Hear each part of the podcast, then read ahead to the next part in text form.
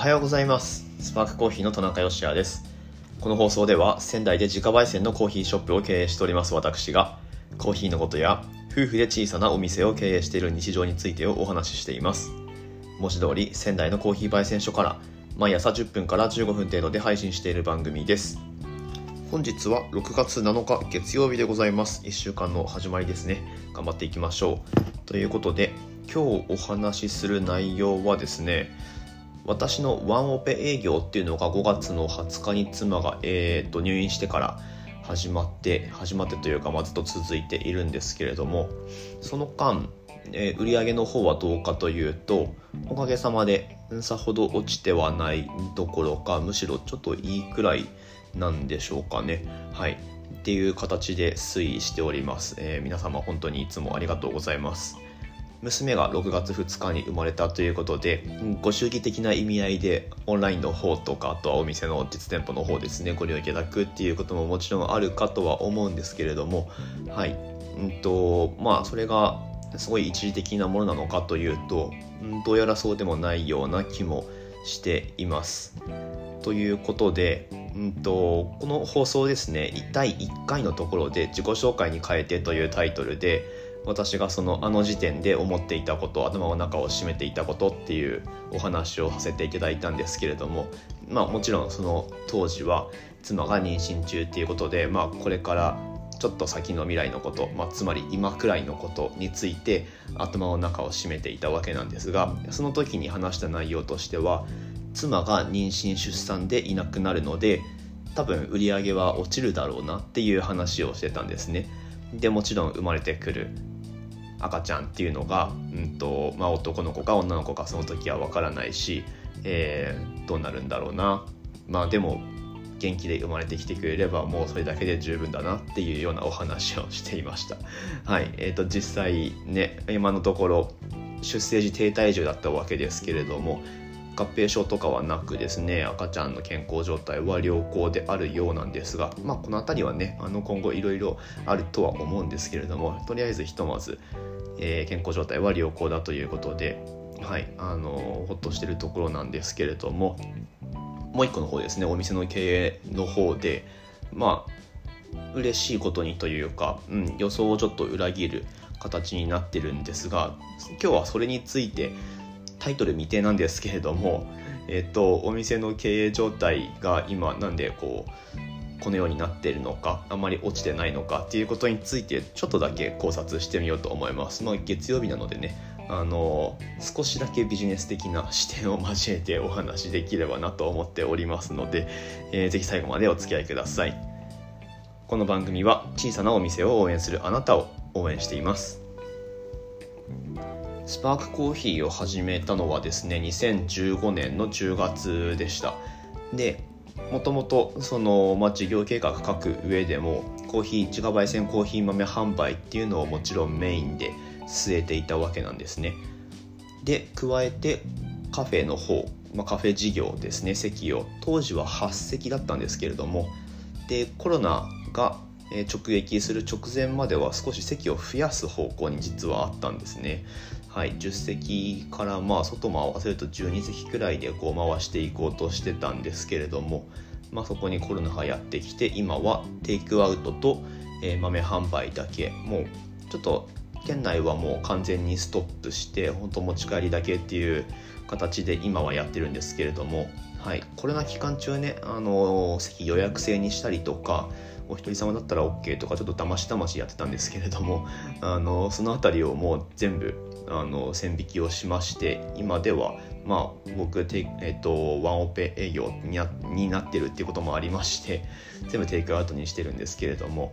はい、えー、っていう形でまあこれ以前の放送でもねお話はしたことあるんですけれどもコロナ以前その飲食部門というか店内喫茶まあテイクアウトも含めの価格だったのかな、えー、の売上構成比っていうのが事業全体の35%くらいあったんですね。はい、でコロナで、まあ、その35%のうちの大半を失うことに、まあ、計算上はなるわけなんですけれどもまあうんと蓋を開けてみれば家飲み需要が増加したっていうことに私たちのビジネスがフィットしたっていうのももちろんあるとは思うんですがコーヒー豆の販売が、えー、まあ、結果的に伸びたようだということになっています。はいで、まあ、これこそが私たちの強みだったっていう結論になるんですけれども、うんあのー、自宅で楽しむための、えー、まあ、そもそもすごくすごく品質の高いコーヒー豆っていう、まあ、ここはやっぱりうんまあ譲れないところなのかなっていう気はしています。はい、今ねあのその物を買う理由っていろいろありますし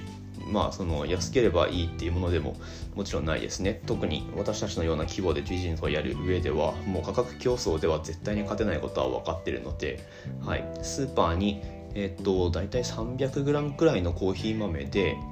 まあ300円くらいじゃないですかね。300円安すぎかな、まあ、でも450円とかそのくらいで結構 300g くらい入った豆がこうガサッと棚に並んでたりするので、まあ、全然それでいいと言えばいいわけなんですけれども、えー、300g で何？300円？400円とかなので 100g100 円ちょっとですよね。はい。で僕らが売ってるのは 100g800 円以上くらいするコーヒー豆を売ってるわけなんですけれども、まあ、それを買っていただくために、えー、もちろんクオリティもそうだしあとは情緒的価値っていうところをつけて、えー、販売をしているわけなんですね。はい。うん。まあ、やっぱりそれこそが私たちの、えー、生命線というか、うん、になってると思うんですけれどもここに至るまでは、まあ、やっぱり時間がかかるなっていうのは、えー、正直感じています。スパークコーヒー始めた頃は、うんと、私たちのその、まあ、やりたいこととは裏腹にやっぱりこうカフェであることが求められたんですね。はい、まあ、新しいカフェが仙台にできたようだと。でその時は本当に SNS が盛り上がっていた時期で僕らがお店を開けた時くらいはまだギリギリ Facebook の方が優勢だったと思うんですけれども Facebook でまあ、お店をオープンしますよとオープンまでの、えー、様子なんかも公開しながら、えー、告知をしていたんですけれどもオープン前日の Facebook の、えー、明日オープンしますっていう投稿がですね今では考えられないことだと思うんですけれどもオーガニックで、えー、1万人以上の方にリーチしていたんですね。で私たちの Facebook ページっていうのは当時そのページへのいいねっていうのがえっと500あったかないかくらい500もあったかな？2300とかだったんじゃないですかね。くらいだったと思うんですけれどもものすごいリーチしたわけなんですね。はい。っていうくらいまあ Facebook 全盛かピークアウトちょっとしてたくらいな感じだったんですけれどもそこからまあお店をオープンした後くらいからインスタグラムが台頭してきたんですね。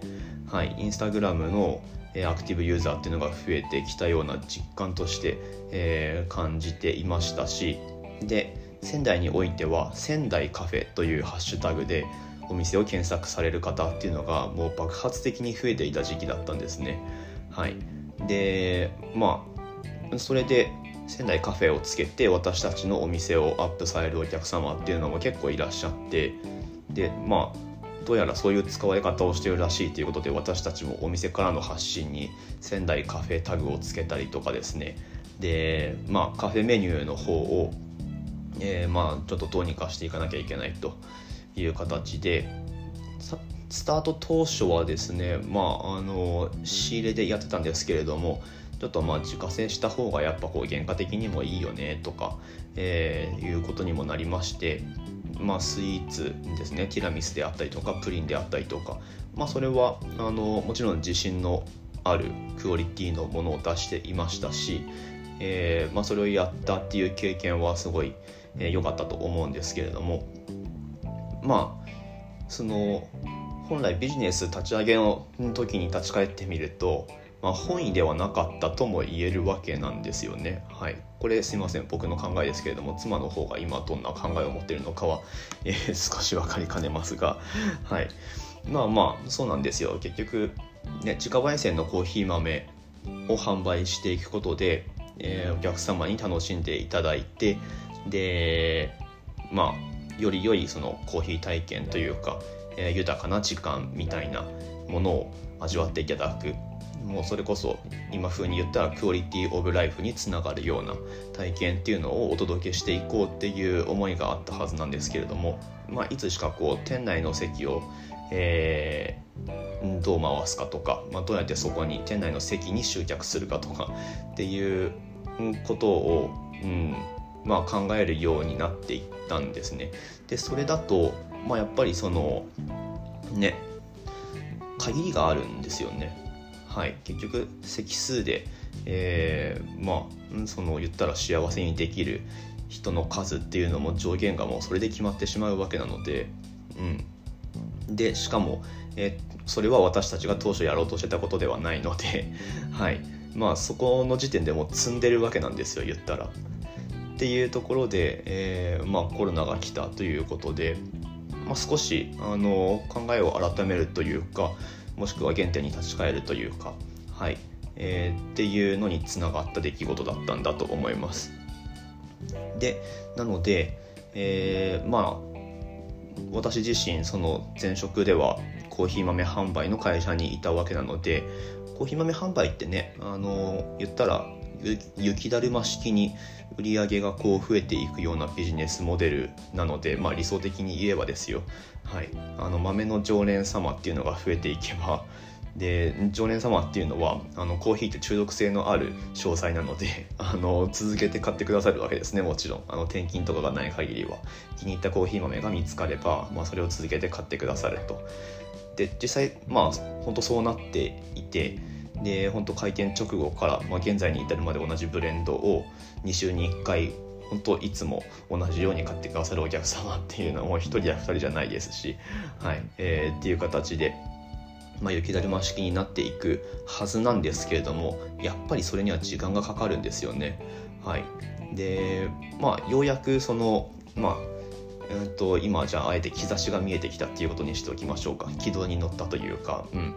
まあ、そういうえー、風に思い描いた通りになりそうな兆しが見えてきたと いうような、えー、状況にある中でなので、うんと、席数のその売上の上限制約っていうのをそもそも受けない状態をまあここ1年で作り出したわけなんですね。なので、まあ、その状態でワンオペ営業にこう、えー、なだれ込んでるっていう今の現状があるのでなのでそもそも、えー、危惧していたほど売り上げは落ちてないのかなっていうような、えー、考察をするために今日この Voi Voicy じゃないや Voicy じゃなくって えっとポッドキャストを撮っているところでございます。はい。えー、まあ、いかがだったでしょうか？ちょっと頭の中を整理するのに付き合ってもらった形になるんですけれども。はい。まあ詰まるところ皆様のおかげでございますというお話でございました。はい。まあね、あのー、とはいえやっぱりワンオペだと本当に作業負担っていうのはもうアホみたいに増えてるんで今ちょっとほ本当なんかアホみたいな働き方してますけれども。はい、えー、まあなんとかどうにかこうにか。それでいてあの近々開業予定の開店準備えのお手伝いなんかをさせてもらったりして本当ね仕事をいただけるのはありがたいことでございますけれども。はい、えー、まあ、そんな中音声配信も続けていくという、えー、形でございます。はい、えー、引き続き応援していただけますととても嬉しく思います。さて、ここからはコメント返しのコーナーです。いただいたコメントにお返事していきましょう。えっ、とですね、95回、えー、スパークコーヒーの焙煎環境が理想的である3つの理由という回にコメントをいただいておりました。えっ、と、この回は、新たについた感じですね。アンセムさんかな？えっ、と、余談ですけど、このスタンド FM ってあれですよね。なんか新規で登録すると、えー、アンセムさんだったり、あとはなんだろうな、シンフォニーさんだったり、えー、ハープさんだったり、ヒップホップさんだったり、なんかこう、音楽、音にまつわるなんか名前が勝手に最初振られるんですよね。はい。えー、で、それ変えずにいくと、まあ、そのままのお名前の方が結構いらっしゃるとか、うん、ベルさんとかねあの多分これは違う人なんだろうなっては思いつつ見てるんですけれどもこう同じ名前の方がこう何回もいいねしたりとかされてるんですけれどもよく。はい、えー、っていう余談でございました、えー、アンセムさんですね。実は麻袋の中身が気になっていました。その中にさらにビニール袋とかそれともやはり麻袋だけなのか。乾燥した食品ではあるけど一体どんな風に詰められているんだろう。日々店舗の機械はメンテナンスするけれど煙突の大切さにハッとしました。確かに。という、えー、コメントをいただきました。ありがとうございます、えー、機械のメンテナンスはするけれどといううんと同業の方なんでしょうかね。はいありがとうございます。麻袋の中身、えっ、ー、と、これはですね、まあ、以前、なんかどこかの放送で結構突っ込んでお話しした回あったと思うんですけれども、通常、えっ、ー、と、一般品ですね、あの、僕が前勤めてたような会社で扱っている、まあ、いわゆる一般品で扱われるコーヒーのその煮姿っていうのは、朝の袋に入っただけの状態です。はい、なので麻の袋ってあの目が荒かったりするので普通に特にコロンビア産のコーヒーの麻袋とかってだいぶ目が浅粗くてこうガサついてる感じなんですけれども、まあ、それに入っただけなので結構こうボロボロ落ちてたりとかします。はいっていうのが一般品ですね。で、うちのお店、スパークコーヒーで扱ってるような、えー、グレードのコーヒーっていうのは、素の煮姿のコーヒーは絶対に入れないようにしています。はい。理由についてはまあその前の回でお話ししてるんですけれどもまあそのなんだろうあらゆるものを通すあの状態の麻袋なので、まあ、湿気だったりとか熱だったりとか埃だったりとかっていう、えー、あのなんていうかな外的、えー、悪影響っていうのを受けやすいのでまあそういった煮姿では絶対あの入荷しないですよと。じゃあどういうのかどういうのを使ってるのかっていうと、まあ、麻袋に入っていたとしてもその間にグレインプロっていう穀物用のプラスチックの袋があるんですね。それに入った状態でで、まあ、さらに麻袋が上にかかってるみたいな煮姿のものを必ず扱うようにしてますし、まあ、さらに言うとリーファーコンテナですね。低温倉庫っていうえっ、ー、とまあコーヒー生豆ってアフリカであったりとか中南米であったりとかから、まあ、どんなに早くても日本まで60日大概は90日くらいだと思うんですけれどもまあえっとまあその入港手続きとか含めるとですね90日くらいだと思うんですが、まあ、やってくるわけですよ。トンベラ国交と船で。はい、でその間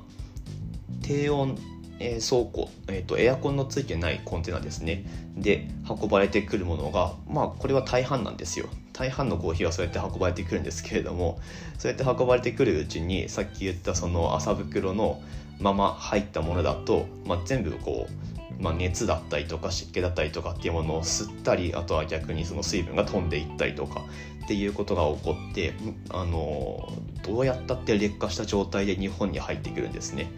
でまあそれはやっぱり品質的にちょっと問題ありということで、まあ、私たちが扱おうとするコーヒーはそういうものではないので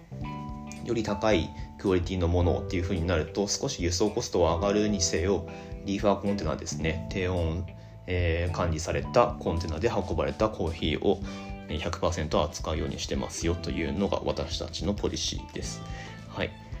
まあ、そういった形でよろしいでしょうかね。回答になってますでしょうか。ありがとうございます。